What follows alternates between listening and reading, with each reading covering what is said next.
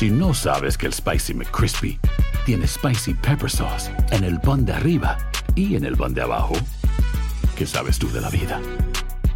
Para, pa, pa, pa. Buenos días, estas son las noticias en un minuto. Es jueves 15 de junio. Les saluda Max Sides.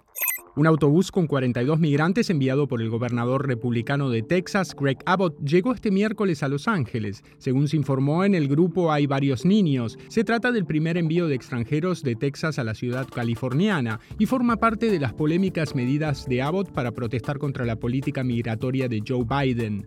El fiscal general Merrick Garland habló por primera vez desde la histórica imputación de Donald Trump por los documentos clasificados y defendió la investigación liderada por el fiscal especial Jack Smith. Trump había acusado al Departamento de Justicia de estar politizado.